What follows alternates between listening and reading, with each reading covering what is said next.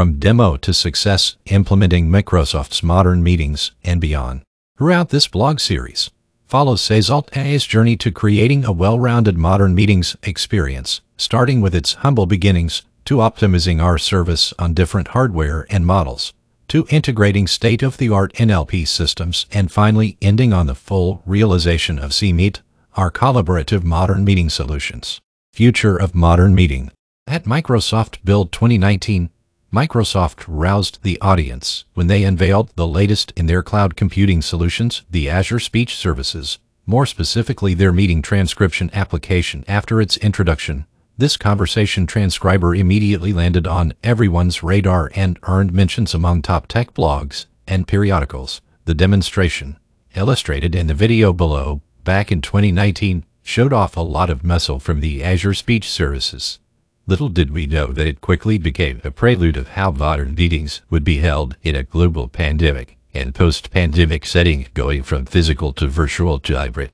Advertised as a conversation transcription platform, Microsoft's showcase for Azure's meeting transcription service, aptly introduced as the future of modern meetings, established their new service as a robust, efficient speech-to-text STT platform suitable for all businesses looking for a way to quickly and neatly capture all of their important conferences. What makes this service the pinnacle of meeting transcription?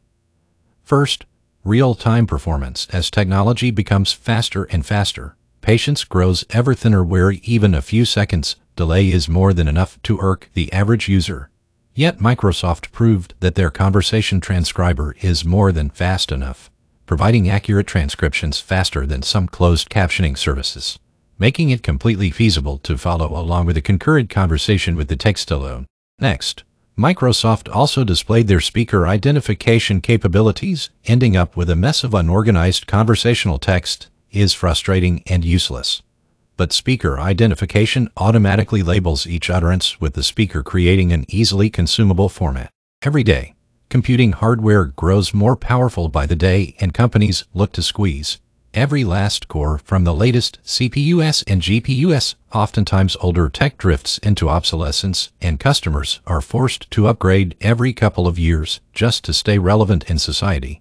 In future of modern meetings, Microsoft optimized Azure Speech Service to run on consumer-grade hardware while keeping the heavy computation on their end further expanding the already vast population who can benefit from this service. Azure's meeting transcription service stands to optimize the way we conduct business. Every single organization would do well to incorporate a product like this in their workflow. On an average day, information is constantly flowing and every bit is just as significant as the last.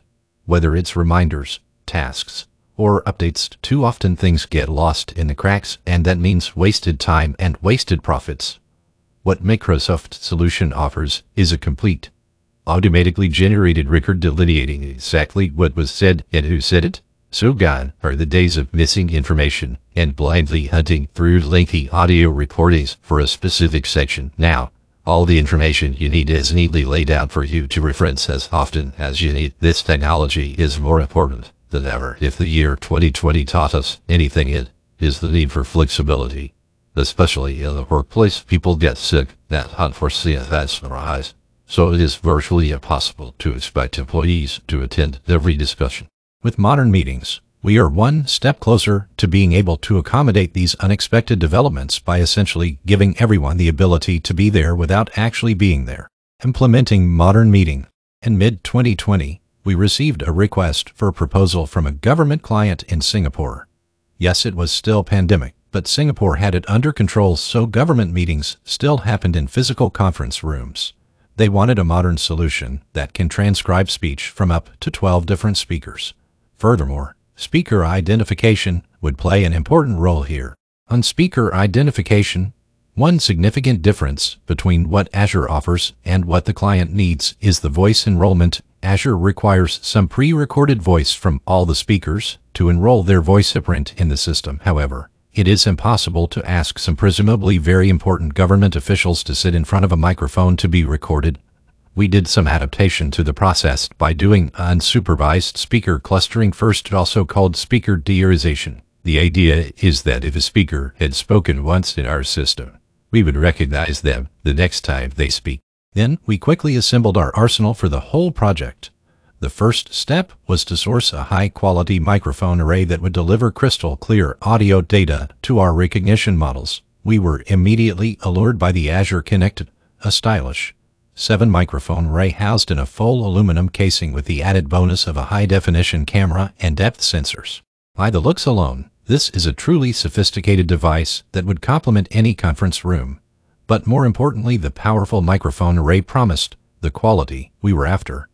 With the circular arrangement, the seven microphones open the possibility of using state-of-the-art signal processing techniques such as source localization and beamforming. This microphone was also the perfect pairing with our backend, which utilized Azure's speech services, an established speech-to-text platform giving our product the power it needed to be a top-of-the-line beating transcriber.